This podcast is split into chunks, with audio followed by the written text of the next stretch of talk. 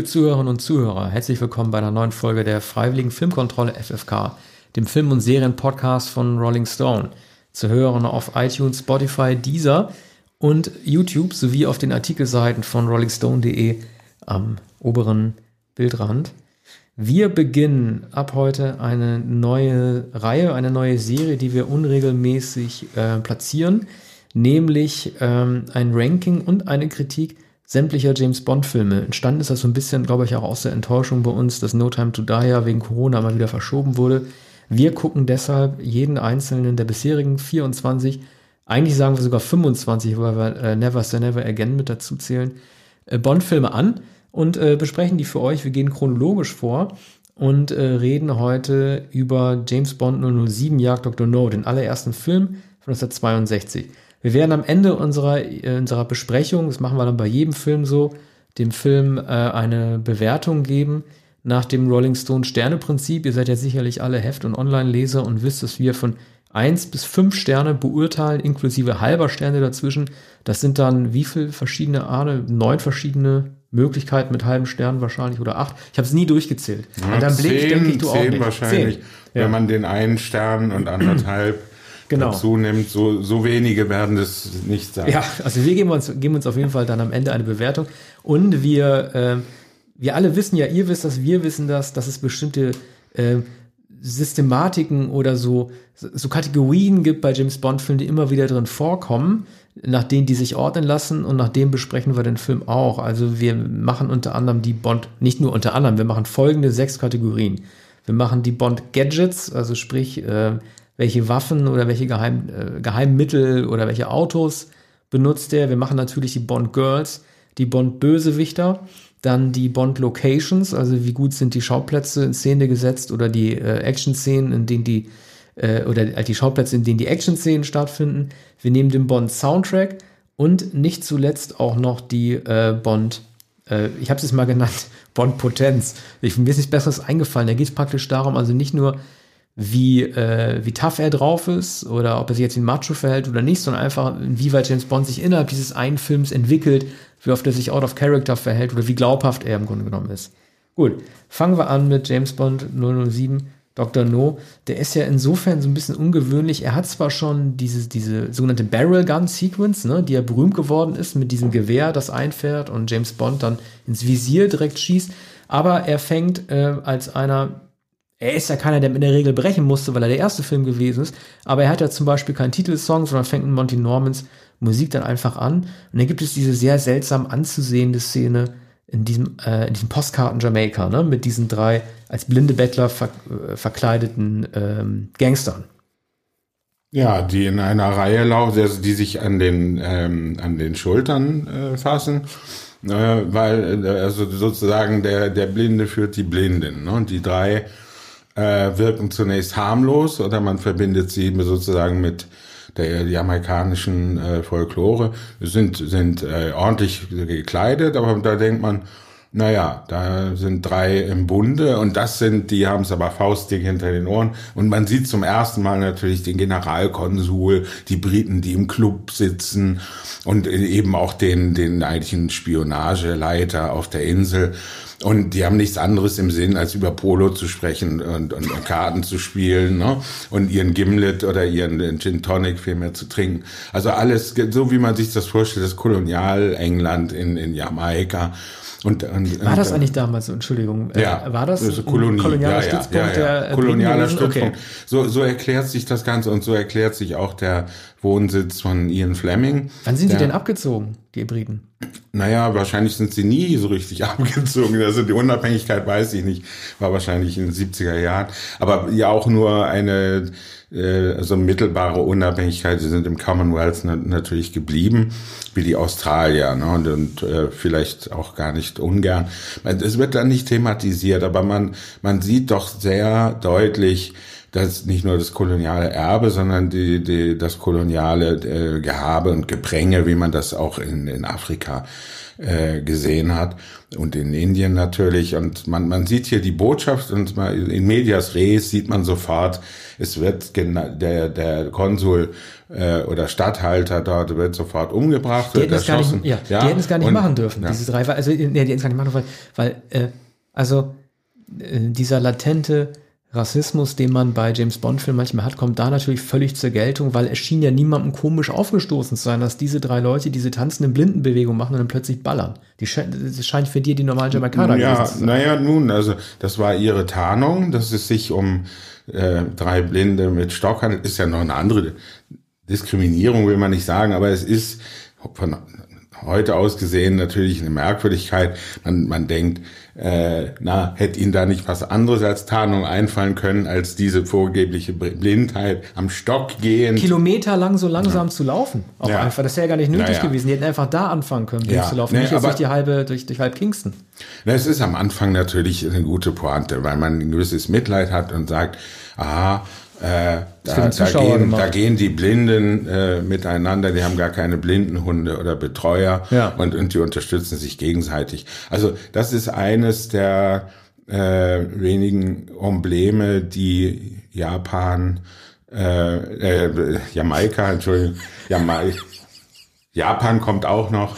Das kommt in, in, in späteren, in späteren ich, ja. die die Jamaika ähm, ähm, kennzeichnen, aber äh, ganz oberflächlich. Ne? Der eigentlich ist der britische Club das Entscheidende und das ist eine und, und dann lässt der der Sender nach, der Sender wird schwächer. Plötzlich kann man in London nicht mehr empfangen, was da an Geheimbotschaft. Die Sekretärin wird nämlich auch umgebracht, wird sofort umgebracht, fällt auf den Boden mit mit mit Ketchupblut. Und äh, also nach, nach sieben Minuten ist alles schon gesetzt oder nach fünf Minuten. Länger dauert es gar nicht. Und dann folgt noch ein sehr, sehr langer Film. Ähm, man, man staunt, wie lang dieser erste Film schon ist. Ich habe nur nicht geschaut, aber wahrscheinlich 100, 100 Minuten, 110 Du meinst den James Bond Film? Ja, ja, der, der, geht, der, geht, für einen, der geht für einen 60 Jahre Film einigermaßen mal, äh, lang, doch, doch, also 115 oder so, ne? Ja. Also James Bond Filme waren nie kurz. Ich glaube, der kürzeste dürfte Quantum of Solace gewesen sein, vielleicht etwas mehr als 100 Minuten. Erstaunlicherweise ein Nullerjahre Film und kein früher Film. Vielleicht können wir gleich mal mit unserer ersten Kategorie anfangen, äh, den, äh, den Locations, also der Bewertung der Locations. Also, ähm, ich, also ich fand es sehr äh, befreiend und äh, erfüllend. Das ist eben übertrieben ausgedrückt.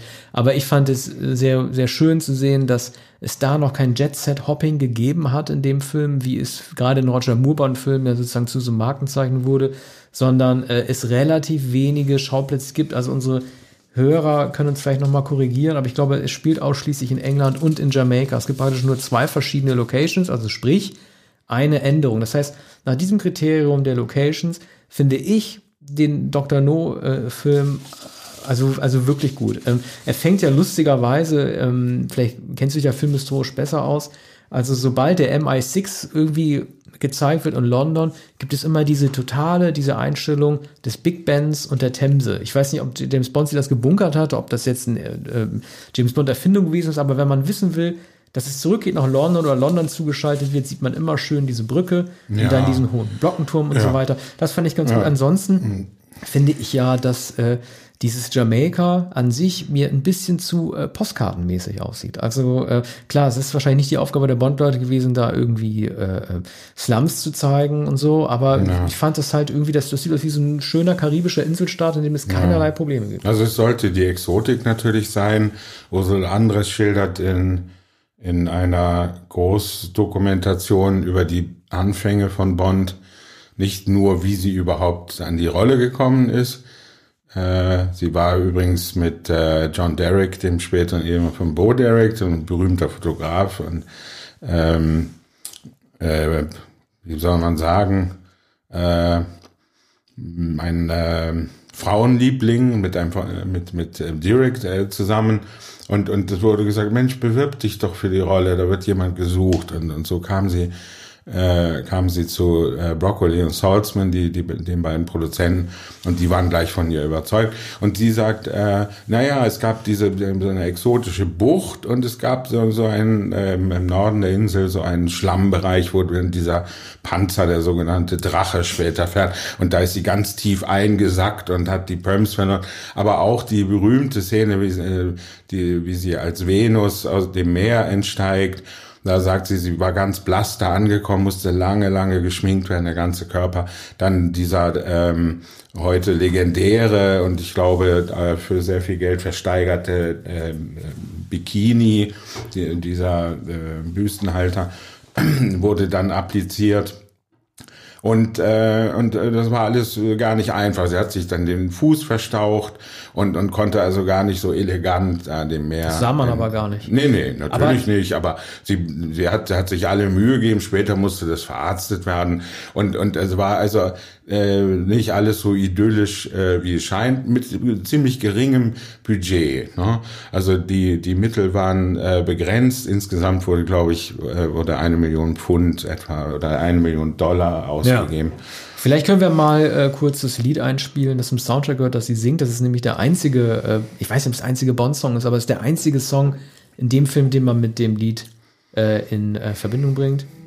Underneath the mango tree, me honey and me come watch for the moon. Underneath the mango tree, me honey and me make boolooloop soon. Underneath the moonlit sky, me honey and I come sit hand in hand. Underneath the moonlit sky, me honey and Ja, das war das schöne Mango-Lied, Mango-Fruchtlied. Vielleicht können wir dann in der Kategorie Bond Girls nochmal äh, dran, dran anschließen. Ähm, ja, lass mich noch also, zu dem Mango-Lied etwas ja, sagen. Ja, sehr gerne. Es gab, gab eine be berühmt, die berühmteste, damals die berühmteste jamaikanische Band wurde dafür engagiert. Ach, sie an. Da, da wurde gesagt, die, die haben lauter Hits. Und äh, man, man denkt, na ja, die trommeln so auf so einer blechernen äh, Butterbrotdose. Äh, nein, nein, das waren alles richtig authentische Musiker, damals schon sehr populär in Jamaika, Klar auch gut. auf Jamaika. Ich wusste gar nicht, dass es dafür Das ist so eine Art äh, äh, ja. Calypso als Reggae. Und ich, als die Dokumentation, die ich gesehen habe, die Dokumentation über äh, die Anfänge von Bond ist, glaube ich, 2010 entstanden und da, ähm, da sagt, ähm, erzählt einer, nicht, äh, nicht mehr einer der beiden Hauptproduzenten, aber einer, der damals dabei war. Sie waren damals die bekannteste und erfolgreichste Band auf Jamaika und sie sind es heute noch, sie sind heute noch tätig. Das war, das war also 50 Jahre später. Komisch, das haben die nie ausgenutzt. Ne, reden, wir, reden wir einfach mal zuerst über die Kategorie Musik ja. und machen dann nach Bond Girls. Also, ähm, wie gesagt, das war sozusagen ein Bond-Song, den hätte man ja eigentlich auch dann für den Einspieler nehmen können. Dies war ähm, der einzige äh, Score, für den Monty Norman verantwortlich äh, zeichnet. Äh, es gab zwei Gerichtsprozesse, äh, die angestrengt wurden. Ich bin mir nicht sicher, wer sie initiiert hat, aber es war auch John Barry, äh, den wir ja alle als den bedeutendsten Bond-Komponisten können, daran beteiligt. Die beiden stand sich also im Gericht gegenüber, weil Barry immer wieder versucht hat, klarzustellen, dass er, jetzt müssen wir im Konjunktiv reden, weil das uns ja in so eine Tatsachenbehauptung hineingeht, dass er derjenige sei, der das nicht nur arrangiert hat, also diesen Beat-Sound des weltberühmten ähm, Bond-Motivs, sondern tatsächlich auch ein größeres, äh, weit größere Anteile in der Komposition gehabt hätte als Monty Norman. Das wurde in, glaube ich, beiden Fällen zugunsten Normans äh, entschieden, was nicht nur bedeutet hat, dass Barry da weniger Tantiem für bekommen hat, für eine der berühmtesten Musiken der Filmgeschichte, sondern vor allen Dingen auch einfach nicht damit assoziiert wird. Das muss ihn natürlich gestört haben, weil er derjenige ist, der danach die ganzen ja. Bond-Musiken gemacht hat. Was mich da so ein bisschen, ähm, das Einzige, was mich stört an dem Soundtrack ist folgendes. Zunächst einmal unabhängig davon, dass er außerhalb des Bond-Motivs nicht wirklich signifikante Melodien hat, wird die äh, Bond-Melodie die ja mit diesem bekannten Gitarrentwang, also am Ende so endet, so ein bisschen wie Eigentlich Dwayne Eddy, muss man sagen, aus ja, den 50er Jahren. Ich musste da irgendwie an A Hard Day's Night irgendwie immer denken, dass auch, wo man ja sagt, das hat auch diesen verrückten Akkord, diesen Hendrix Ja, das war etwas später. Genau, genau, ich musste nur dran denken. Aber Dwayne und, Eddy. Ja, und äh, dieses, dieses äh, Motiv, das wird einfach an den komischsten Stellen über den Film Ja. wo es nicht passt. Also teilweise es wird begonnen zu spielen und es wird ausgespielt und dann endet es mit diesem verrückten Twang am Ende, als James Bond dann einfach nur eine Tür aufschließt oder irgendwie eine Kleiderschranktür zumacht. Das ist gar nicht synchron mit den Ja. verrückten Handlungen, die man da sieht. Das passt einfach nicht. Ja, also äh, wir hatten noch keine Erfahrung mit, mit dem Vorgehen und äh, manches wirkt etwas unbeholfen, obwohl Terence Young, der Regisseur, schon ein erfahrener Filmemacher, aber ein sehr erfahrener Filmemacher, von dem übrigens gesagt wird, nicht nur hat der Sean Connery ähm, die Manierismen oder nicht Manierismen, sondern die Manieren beigebracht und die Art, wie er sich bewegt. Auch der Anzug wurde äh, für Sean Connery maßgeschneidert und zwar an der Savile Row natürlich und ihm wurde gesagt, leg dich mit diesem Anzug nachts schlafen. Schlaf in dem Anzug, du wirst dich wohlfühlen. Und am nächsten Tag war der Anzug nicht zerknittert und Connery konnte sich wie selbstverständlich darin bewegen, wie seine Physis überhaupt entscheidend war, ja nicht nur für die Besetzung, sondern letztlich auch für die Anlage des gesamten Bond. Ian Fleming, weiß man, war zunächst nicht zufrieden. Äh, er hatte sich eher Cary Grant äh, vorgestellt, ähm, einen möglicherweise einen etwas eleganteren, aber dann natürlich nicht so muskulösen und virilen Mann wie Sean Connery, der sich in der Rolle erst zurechtfinden musste. Man muss aber sagen, bevor wir auf die Locations zurückkommen, Connery hat hier viel Action. Er muss einmal durch eine stählerne Röhre in, ähm, im, im, auf der, im, in dem Felsen. Da reden wir über die äh, Bond-Potenz Palast, ja, darüber. später. Ihr merkt, liebe Gut, Hörer selber, ja, wir aber uns gerade an den Kategorien ja, entlang. Wir ja. spielen müssen. Also die Musik, Physis war, die war Genau. ist jedenfalls sehr entscheidend. Da zur Location. Ken Adam, Ken Adam eigentlich, äh, hat ähm, äh, die Dekoration gemacht, hat den, die Setentwürfe gemacht. Und so, so sehr manches daran unglaubwürdig ist, die, das Felsenverlies des äh, Dr. No ist sehr eindrucksvoll. Also, bis auf die das, Schilder. Die Schilder sind albern, Ja, ja, Danger ja. oder äh, nicht auf äh, 10 drehen. ja, das hat was das Comicartiges. Ist, das ist die Fabrikhalle, also die, der eigentliche Atomraum, der natürlich futuristisch sein soll, wo alle an, an Schaltpulten sitzen und, und es ist alles ganz einfach und rechteckig mit Knöpfen und keiner bewegt sich und am Ende äh, geht Bond dann in einem Schutzanzug, äh, hat sich verkleidet und geht da rein, um den äh, den den Abschuss dieses äh, Raketen also Raketenstöhrsystems zu verhindern, radioaktiv gesteuert. Das hat Ken Adam aber wahrscheinlich komplett imaginiert. Und das andere, was ich meine, ist diese Grotte mit mit dem mit dem Fe Fenster, Unterwasserfenster, das die Fische vergrößert. Dr. No hat, hat selbst diese, diese äh, Fensterscheibe äh, erfunden, um diese riesigen Fische zu zeigen. Und, und dann ist es so eine Art kaminartige äh, Steinarchitektur, vielleicht sogar ein bisschen bei Frank Lloyd Wright ent, entlehnt. Einerseits behaglich, andererseits unheimlich. Und, und Joseph Wiseman, der so, ich glaube, halb äh, chinesischer und halb deutsch-holländischer Herkunft ist, hat auch ähm, äh, wurde so zurechtgemacht, ein amerikanischer Schauspieler. ja, man, man Joseph spürt, Wiseman. äh, ja, also man spürt an, an dem Aquarium, dass irgendetwas, dass es, dass es echte Lebewesen sind, aber sie unnatürlich erscheinen und dann versteht man es, dass es halt so, eine, so einen Ja. Hat. Aber- Das hat natürlich dann, dann Ken Adam, als er dann Spy Who Loved Me gemacht hat, nochmal äh, auf die 70er Jahre hin vergrößert, Ja. als er dann dieses Heilbecken dann tatsächlich entworfen hat für Stromwerk. Ja. Ne? Ähm, okay, Hier prahlt äh, Dr. No selbst damit, Ja. als Connery das bemerkt. Man sagte, das ist so konkav und vergrößert alles aus Fünffacher. Und dann sagt Connery natürlich, naja, hier ist alles aufgeblasen. Ne? Ja, das war der erste- der ganze erste. Bond-Spruch. Und, und Doc, Dr. No, ähm, das führt, führt jetzt noch etwas weg, aber Dr. No sagt eigentlich, ich bin enttäuscht von Ihnen, Bond. Von Ihnen hatte ich mehr erwartet. pass auf, da reden aber wir dann da bei den wir Bösewichten drüber. Gut, jetzt gehen Loca uns ja, Moment, aber Na, Location haben wir schon. Jetzt machen wir, jetzt machen wir erstmal äh, Musik oder die Bond-Frauen. Da waren wir jetzt stehen geblieben. Oder, Ja. wolltest du, oder wolltest du Locations noch was sagen? Waren wir noch nicht ich fertig? bin, mh, doch. Es ist nur die Frage, ob, ob wir es jetzt, ob wir es jetzt bewerten oder ob wir es später bewerten. Das können wir machen. Wir, können, pass auf, eine wir, haben, Bewertung wir können, wir der haben Locations können wir schon, wir können Locations und Musik schon bewerten. Also ich gebe bei Locations eine 3. Also die Musik insgesamt. Nee, mit der Locations. jamaikanischen, ja, Locations. Location, ähm, Gebe ich 3. mh, also drei Punkte. Ich Ja. sage dreieinhalb. Und Musik. Gut, Musik äh, gebe ich aufgrund des Bond-Themes, äh, äh, dass man ja nicht drum herkommt, das rettet das Ganze, gebe ich ihm zweieinhalb. Ist mir sonst einfach zu wenig. Drei. Drei. Okay, dann machen wir mal weiter mit, den- mit den Bond Girls. Äh, Ursula Andress, äh, dieses Prinzip, dass am Anfang ein Bond Girl eingeführt wird, das dann stirbt, das dann stirbt oder das ein Opfertod äh, begeht, das gibt es da noch nicht. Also sie ist äh, vielleicht nicht die kontinuierliche, aber doch zumindest äh, die das prägnante Love Interest. Äh, Andrews tritt doch erst nach 60 von diesen ungefähr 120 Minuten auf. Es wurde ja viel über diesen Gang, wir haben ja gerade schon drüber gesprochen, aus dem Ozean gesprochen, sie im Bikini und so weiter, dass er dann von Halle Berry in den Nullerjahren, ähm, von, also in dem Pierce Brosnan Bond, dann nochmal, wo dann nochmal drauf referenziert wurde und dann gesagt hat, Neuzeit, wir wollen nicht mehr sexistisch sein, jetzt zeigen wir mal einen Mann und dann Daniel, Daniel Craig selber, der aus den Fluten dann so entstiegen ist in äh, Casino Royale, glaube ich, muss ich da nochmal gucken.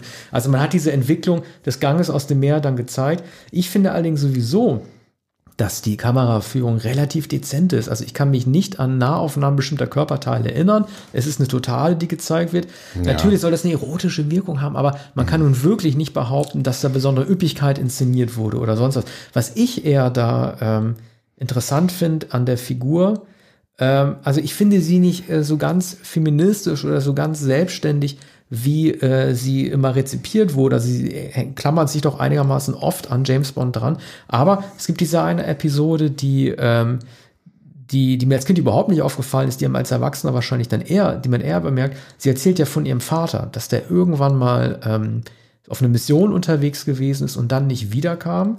Dann war sie alleine und dann musste sie dann halt Ja. sie so das Leben schlagen und ist dann bei so einem, ich weiß nicht, Onkel oder Partner ihres Vaters untergekommen und dann hat sie erzählt, dass der nachts immer zu ihr kam und hat Sachen mit ihr gemacht hat. Und dieser Aspekt Ja. Mhm. des sexuellen Missbrauchs, der Vergewaltigung, das, also das, das, ich wusste das nicht mehr. Und das, Mhm. und das gibt ihr eine gewisse Tiefe und für den Film von 1962 auch eine gewisse revolutionäre Tiefe, das einfach so anzusprechen, Ja. dass man mit einem Vergewaltigungsopfer, äh, die vielleicht als Teenagerin das erleiden musste, Mhm. da zu tun hat. Ne? Ja, das erklärt auch ihre Selbstständigkeit. Also sie wird so wie ein, ein, wie ein Findelkind behandelt. Sie ist eine Muschelsucherin. Bisschen entspricht es auch dem äh, einem italienischen Film, mit, mit dem Sophia Loren äh, Loren, muss man eigentlich sagen, äh, bekannt geworden ist äh, in den gar nicht, 50er Jahren. Da, so da spielt sie ja eigentlich Loren. Ach, ähm, ja. Aber eingebürgert ist natürlich seit Jahrzehnten Lorraine. Naja, aber in den 50er Jahren spielt sie auch eine Strandnixe sozusagen, fast wie eine äh, Meerjungfrau, die auch Muscheln sucht. Und hier ist eben auch die, dieses Motiv des Muschelsuchens, also sie muss tauchen, sie ist selbstständig, sie muss die Muscheln verkaufen und sie ist natürlich auf sich allein gestellt auf der Insel. Man weiß gar nicht, welchen Anschluss sie da hat. Also man kann sagen, ähm, dass sie äh, entweder ein, eine Abenteurerin ist, so ein bisschen auch Forscherin, kommt für ihr Lebensunterhalt auf und so weiter. Ähm, in der Grotte äh, des, äh, und, oder in dem äh, Verlies oder in dem Labyrinth des Dr. No ist sie auf ihn angewiesen. Er schickt sie weg. Ähm, Do Dr. No sagt natürlich, na jetzt mal, mal weg mit dem Mädchen, mit ihnen kann ich noch was anfangen. Und, und, und, und Bond bestätigt und sie sagt, nein, ich will nicht gehen, ich bleib bei dir, ich bleib bei dir. Also, na, obwohl das kein ähm, kein großes Techtelmechtel war. Er ist Es die Vaterfigur für sie, Ja, ne? es ist wenig Dram Vater. Dramatik. N- Natürlich ist, ähm, ist, ist Connery kaum älter als sie. Aber dennoch, da ist eine Verbundenheit, die dann im, im weiteren Verlauf bis Bond dann aus der Röhre kommt und die das ganze ähm, Eiland, na Eiland nicht, sondern die, diese Landzunge da, die, diese Festung explodiert. Erst dann kommen, kommen sie wieder zusammen. Erst dann trifft er sie wieder. Sie ist, äh, steht da auf, auf einem, einem Boot, mit dem sie dann entkommen. Ist dir übrigens was aufgefallen, wo wir gerade über die, die Explosion gesprochen haben? Jeder, der sich von der Bohrinsel Dr. Noos rettet, macht einen Kopfsprung ins Wasser. Also das sind alles Ja. ausgebildete Taucher oder Springer. Das Ja. habe ich noch nie erlebt. Also jeder, Das der, ist eine der sehr flüchtet, hohe Keimauer, ja. alle, Ja. alle machen Kopfsprung, egal wer wo flüchtet. Das ist natürlich aus Sicherheitsgründen wahrscheinlich so gemacht worden, aber ist natürlich nicht sehr realistisch. Hast du heute also nicht mehr. Der Rückzug, da die Explosion schon längst begonnen hat, äh, ist sozusagen noch einigermaßen geordnet. Ne? Da sind lauter Athleten, die Alle wissen, noch, wie sie die gerade noch noch entkommen. Also im Hintergrund sieht man die diese gewaltigen Explosionen und man denkt, na ja, Äh, das ist äh, nur 100 Meter entfernt, aber alle flüchten sich noch auf kleine Fischerboote und Ruderboote und, und äh, Bond wird ja später aufgelesen, nachdem sie dann im Meer treiben und lässt sich verteuen. Da kommt nämlich sein treuer Adlatus, ein amerikanischer Agent. Felix nimmt, Leiter. Ja, genau. Ja. Und äh, nimmt, nimmt sie ins Schlepptau und, und er kappt na- natürlich am Ende. Und, und, und das bleibt, das bleibt der, der Running Gag in fast allen Filmen. Er kappt natürlich am Ende das Tau und, und ist mit, äh, mit, mit Ursula ja, übrigens, Honey Rider. Sie heißt Honey Rider. Mhm. Das ist auch der, der erste Namensgag, ne? Und, äh, und einer der gelungensten. Mhm. Finde ich Gut, auch. dann kommt noch Pussy Galore. Pussy aber, Galore ist auch aber, sehr aber bekannt, Honey ne? Rider ist Ja. natürlich, ist natürlich fantastisch.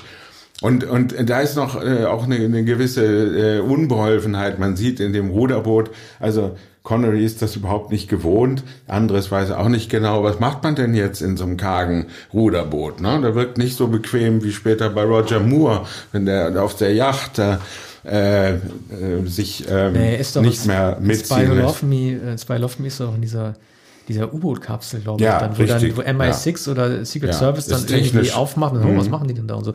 Also ich würde Ursula Andrews trotz allem, wenn wir sie jetzt benoten, ähm, äh, trotz äh, dieser äh, dramatischen oder tiefgründigen Hintergrundgeschichte, die sie hat, gemessen daran, wie ähm, äh, traditionell weiblich Rollenklischees entsprechend sie sich dann doch verhält, ihr trotzdem nur drei geben. Mhm. Aber nicht trotzdem, sondern deshalb. auch der, deshalb. Äh, ja, ja, auch genau, deshalb.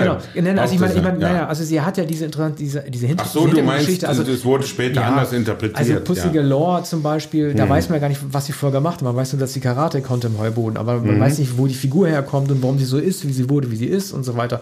Also genau, Ja. Hm. obwohl sie diese biografische Tiefe hat, äh, und diese Unselbstständigkeit damit nicht in Bezug gesetzt wird, gebe ich ihr nur drei. Ich kann Ursula Andrews nur drei Mhm. Ja. geben, trotz des Namens. Nun, ähm, weil sie die allererste ist und die berühmte Ursula Andres und äh, ikonenhaft vier.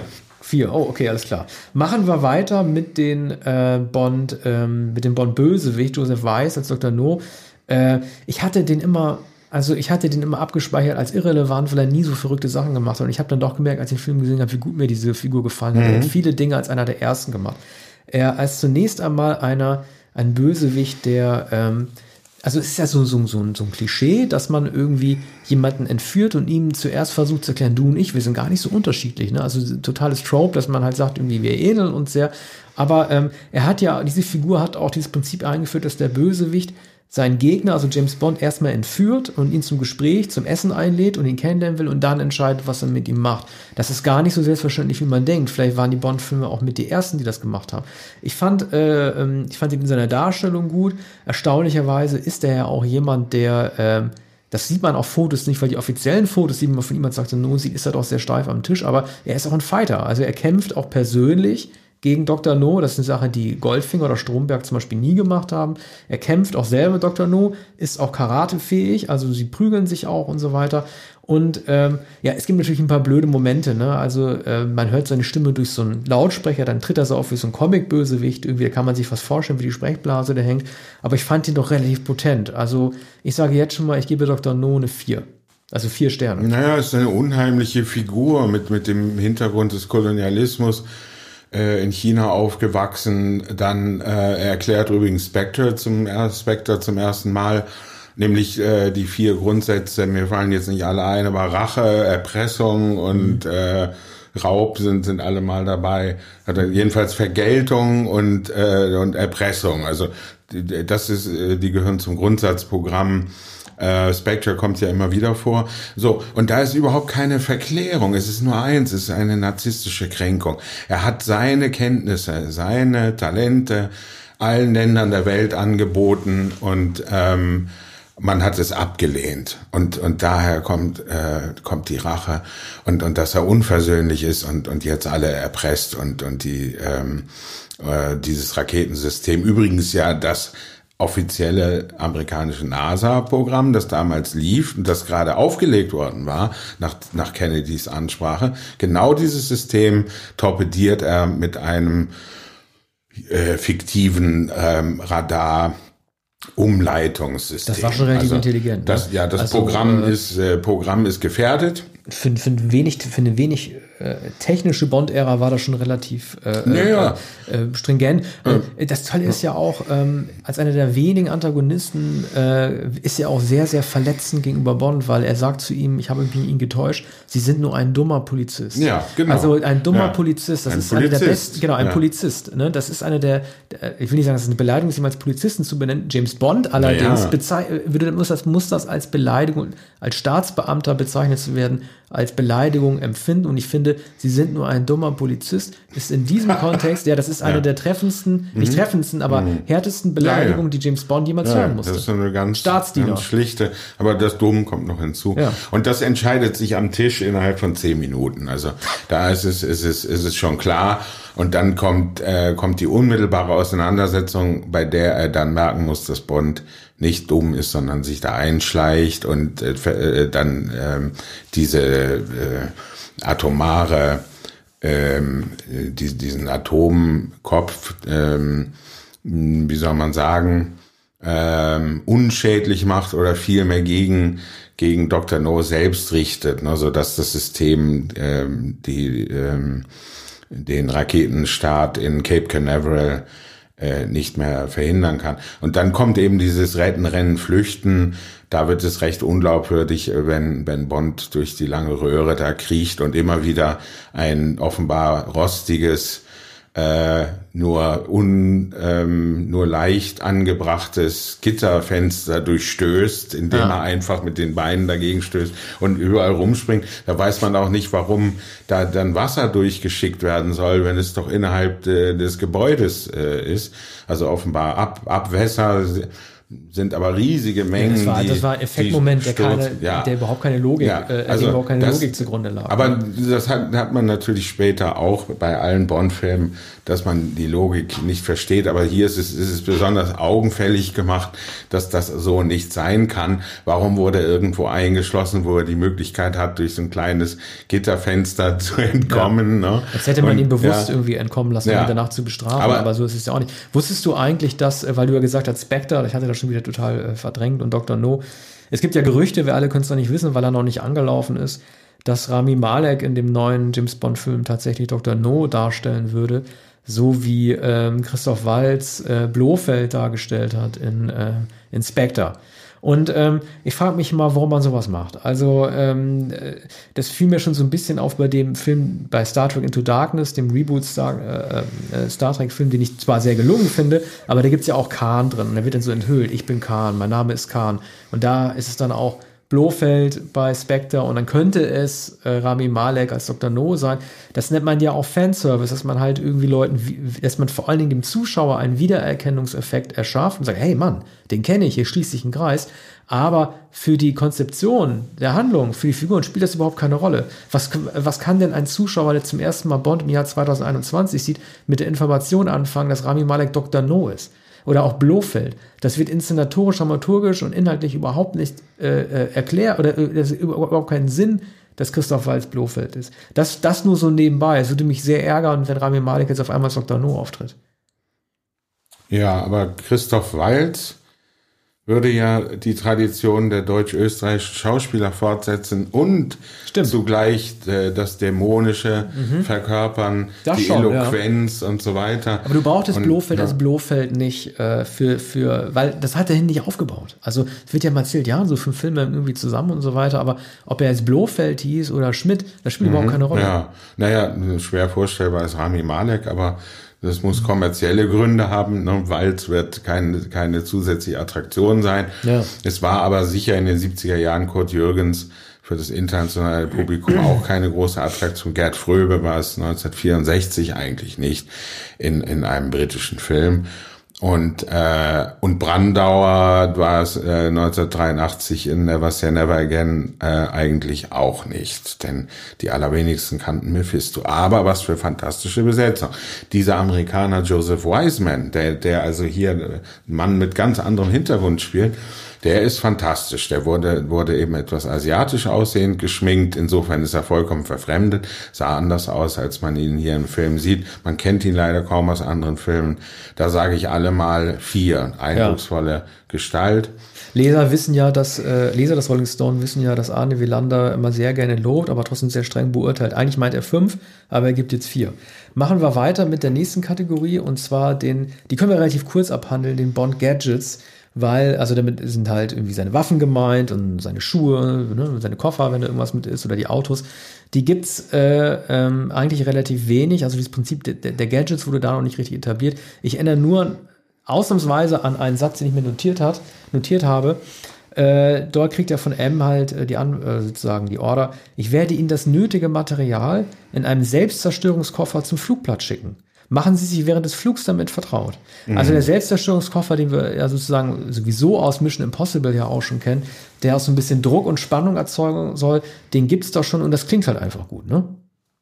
Ja, und die Einfachheit, mit der hier diese mechanischen Mittel gezeigt werden, das heißt, man kann es noch nachvollziehen. Also allein dieser, äh, dieser äh, Koffer, diese einfachen Mechanismen, eine, äh, ich weiß nicht, ich bringe es wahrscheinlich durcheinander, aber es gibt ja immer diese einfache Zigarette, die dann zum äh, zum Dartpfeil wird ja. oder explodiert oder äh, aus, aus der dann äh, so, so ein Feuerwerk schießt. Ne? Die, diese ganz einfachen Sachen, die, die man noch nachvollziehen kann, äh, die sind äh, faszinierend und es ist hier sehr, sehr wenig. Also es sind nicht die Autos, sind nicht die Helikopter. Und ähm, es gibt auch am Anfang eine Klopperei, wenn, wenn er von, von einem falschen Chauffeur abgeholt wird, also der ihn tatsächlich chauffiert. Und dann, dann, dann gibt's eine, eine, eine absurde äh, äh, Prügelei, die auch ganz schlecht. Das fällt schon äh, unter Bond-Potenz. das also, wird die nächste gut, Kategorie. Gadgets, wir können, nee, die, nur die Gadgets. Die können wir eigentlich ja. schnell abhandeln, weil es gibt es eigentlich sind, noch keine. Es sind praktisch keine Gadgets, aber das finde ich toll. Ja. Und deshalb sage ich drei. Äh, genau.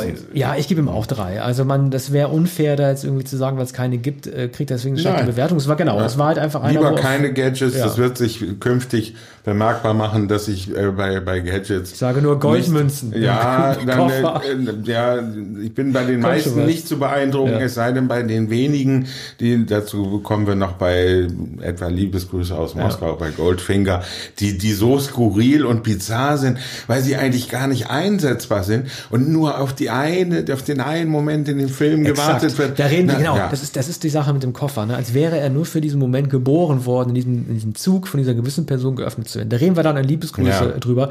Lassen wir hier bei drei. Jetzt kommt die interessanteste Kategorie, die ich jetzt äh, in einer gewissen Hilflosigkeit Bond-Potenz genannt habe, weil mir, vielleicht fällt euch ja was Besseres ein, aber naja, man kann Charakter, Bond-Charakter, Charakterentwicklung. Also da gibt genau Charakterentwicklung. Da gibt es so ein paar Sachen, die Bond-typisch sind und die Bond-untypisch sind. Ich sag mal die Bond-typischen. Die sind, äh, die, die, die beinhalten den noch etwas ungelenken Versuch, coole Sprüche zu machen, wenn er Leichen abliefert. Also er, er hat zum Beispiel einen umgebracht, lässt ihn im Wagen sitzen, gibt seinen Wagen ab und sagt, Sergeant, passen Sie auf, dass er sich nicht verdrückt. Das ist ein einer Spruch. Der ist nicht wirklich lustig, aber er versucht zumindest irgendwie mit Humor naja. äh, die Tötungen irgendwie zu erklären.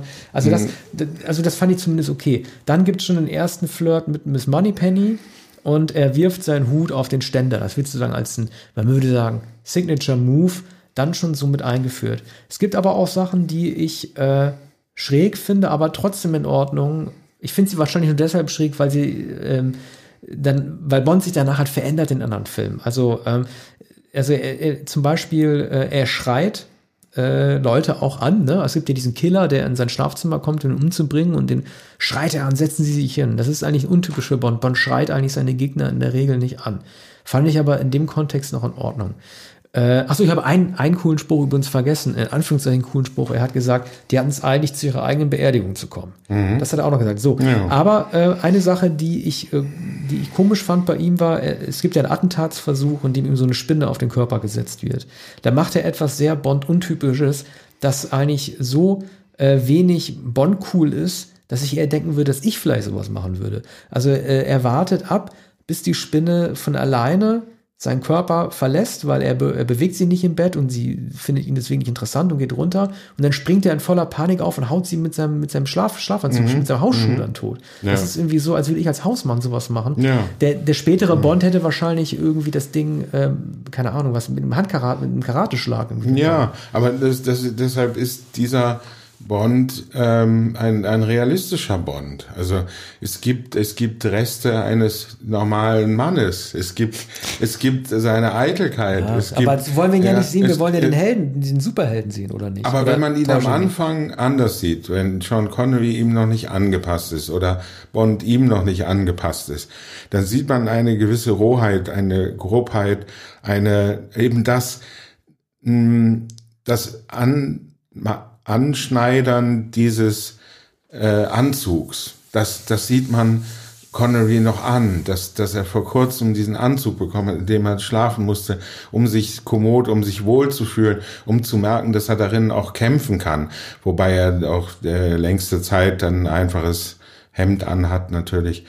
Ähm, und das, find- das finde ich an Bond so äh, attraktiv während der ersten drei Filme, dass man merkt, wie, wie Connery sich in der Rolle äh, zurechtfinden musste und, und wie er sie eigentlich, eigentlich erfunden hat, jenseits dessen, was Ian Fleming geschrieben hat. Aber Das wieso heißt- hat er ab Bond-Film 4, ab Feuerball, da kommen wir dann nochmal drauf zu sprechen, wieso hat er ab dann merklich weniger Lust? Also der Enthusiasmus, das merkt man ihm noch ab Feuerball schon an. Mhm. Allein schon, das ist ja auch symbolisch, wie er die Hälfte, Hälfte oder ein Drittel des Films in diesem Spa da verbringt, in diesem Wellness-Center, wo man schon merkt, der Ja. muss sich von der Figur auch erholen. Ja. Ne? Aber ja, okay, das Ja. ist ein Thema für einen anderen. Das, das andere weiß Folge. man nicht. Da, da hatte die Ir- Ironie schon, schon eingegriffen. Die, die Serie war so enorm erfolgreich. Und, und Connery merkte natürlich, dass ihm andere Rollen gar nicht angeboten wurden. Und dass er ihn je, jedes Jahr zwei, drei Monate äh, Bond drehen musste. Und, ähm, und das ja damals noch bei verhältnismäßig niedriger Gage. Das hat ihn später auch geärgert, dass er sich Mö Möglichkeiten genommen hat in jenen Jahren. Und deshalb hat er ja dann ähm, zunächst aufgehört, weil er so viel dann auch nicht verdient hat und ganz genau wusste, er wurde vollkommen festgelegt. Das war ja noch nicht am Anfang, da war er ja froh, dass er die, diese Rolle hatte, gegen alle Wahrscheinlichkeiten, gegen auch damals schon Roger Moore, eben gegen Cary Grant und äh, gegen David Niven, einen englischen Schauspieler. Also äh, wurden nur Engländer genommen. Übrigens, als Dr. No war im Gespräch, der große Noel Coward, der damals viel älter war und, und, und ähm, also auch ge- eigentlich gar nicht passend als Bösewicht. Wir müssen mal eine Sendung machen, es ist sowieso ein Lieblingsthema Die Abgelehnten, Filmbereich, die abgelehnten, ja, also ja. wer, beine, wer beinahe wen gespielt Ja, hat. Also später kam noch Patrick McGowan dazu und. Mel Gibson angeblich als, als potenzielle Mhm. Bond-Leute. Das, das wäre ein Spaß, sich zu überlegen, also Kurt Russell als Han Solo, also sich zu überlegen, wer, wer fast wen gespielt hätte. Das ist äh, so ein tolles Gedankenspiel. Ich frage Mhm. Mich, warum es dazu noch kein Buch gibt. Aber eines muss man sagen, das wird auch jedes Mal zitiert. Noel Coward, also ein großer Sa- Salonkomödiant und einer, einer der größten, wie soll man sagen, Dandys des britischen Königreiches, bekam die Anfrage per Telegramm und sagte, möchten Sie den, einen, einen Bösewicht, einen Schurken in diesem, äh, Ian Fleming war gut mit, mit Noel Coward befreundet, der schon seit den 30er Jahren sehr, sehr berühmt war. Und da möchten Sie jetzt äh, da spielen? Noel Coward war in einigen Komödien 30er Jahre, aber eigentlich kein Filmschauspieler. Und, und er, er schickte nur eine einzige Antwort, no. jetzt können wir, glaube ich, schließen. Nee, jetzt kommen wir noch zur Charakterentwicklung. Achso, nee, nee Oder? das, das, das, wird schon das ja, glaub ich, abgeschlossen. Ja, das, das behält das ja mit drin. Wir müssen im Grunde genommen jetzt eine, eine Note. Ich wollte, ich wollte noch sagen, immerhin hat er No gesagt, weil ja John Connery, als ihm der Herr der Ringe angeboten wurde als Gandalf, noch nicht mal geantwortet hatte damals im Drehbuch. Mhm. Ja. Ne? 400.000, äh, 400 Millionen Dollar verzichtet. naja, äh, genau, jetzt. Jetzt beurteilen wir noch sein, seine Bond-Entwicklung, die Bond-Charakterentwicklung, Bond-Quality, Bond-Potency. Äh, also, ähm, nee, haben wir das schon gesagt? Nee, haben wir Naja, nicht gesagt. Also nein. ich gebe ihm, ja, pass auf, ich weiß, ich bin Langweiler heute. Äh, Mhm. Ich muss ihm allerdings wieder eine 3 geben, Mhm. weil er innerhalb dieses Films, in dem wir ihn kennen, dann diese 120 Minuten ja keine Entwicklung Ja. absolviert. Klar, zu späteren Filmen wird er meinetwegen schon zynischer oder härter oder lustiger, aber innerhalb dieses Films ist er von ersten bis zur letzten Minute der Bond. Und Ja. deswegen, also neutrale Bewertung 3.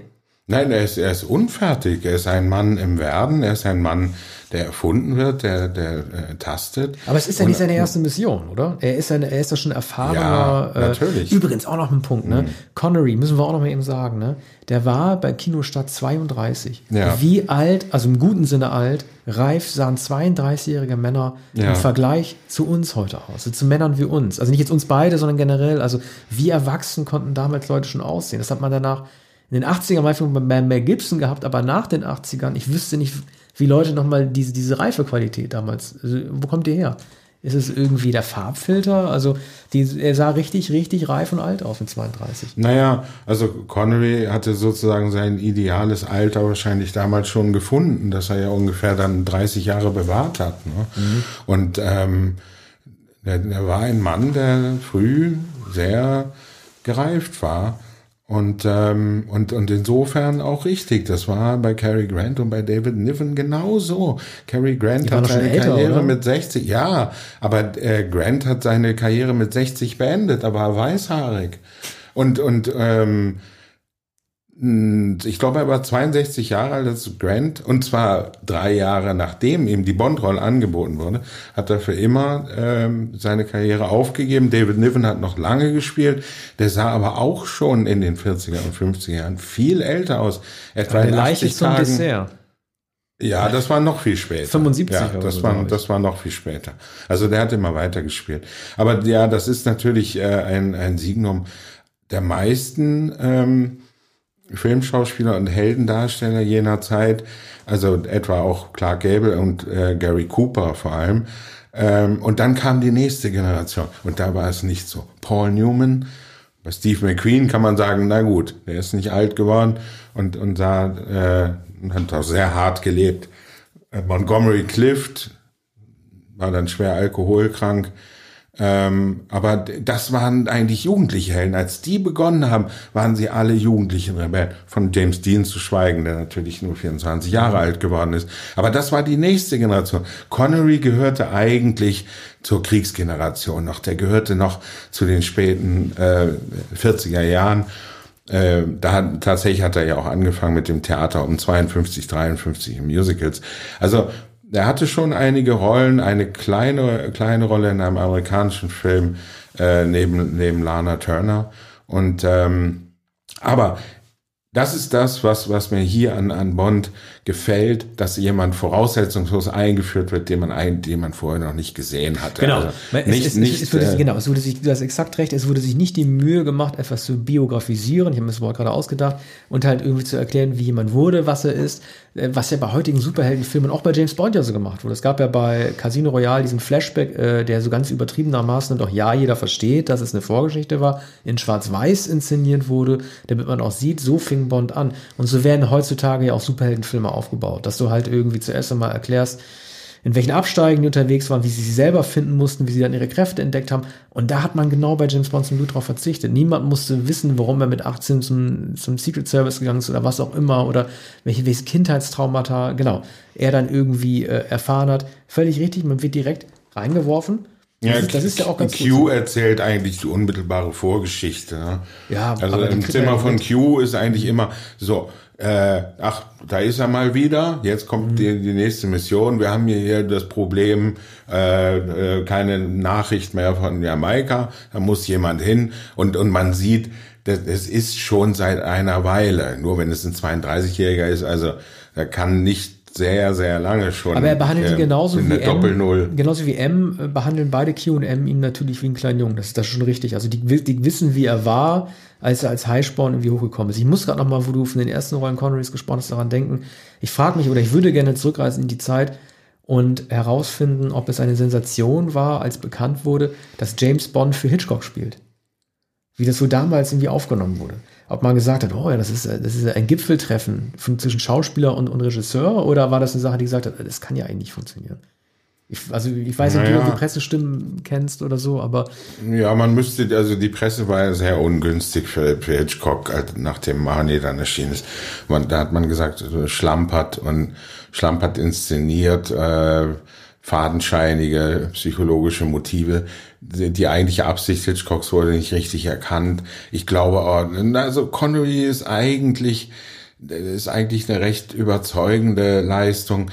Es, es wäre aus, aus Gründen auch der, der sexuellen Implikationen gar nicht denkbar gewesen, dass Cary Grant das gespielt hätte.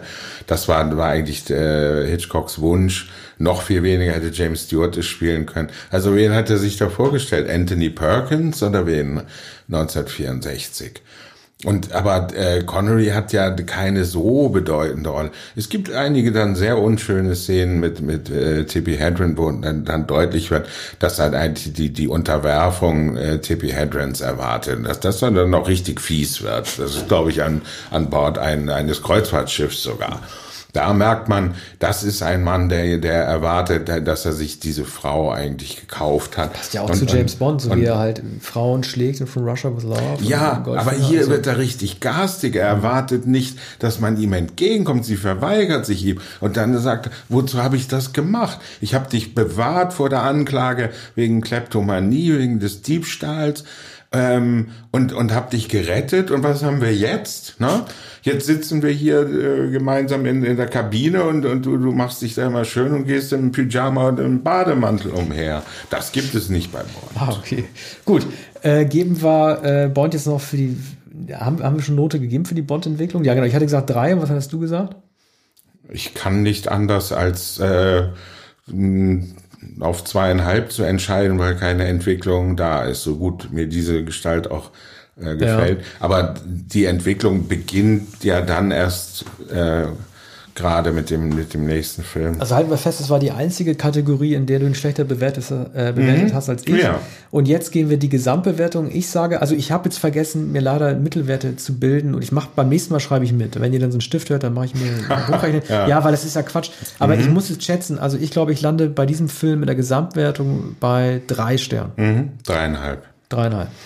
Gut, dann haben wir das für heute geschafft äh, und wir freuen euch, wenn ihr ähm, dieser Reihe weiterhin die Stange hält. Das ist unsere zweite Reihe, die wir etablieren wollen nach den 80er Jahren.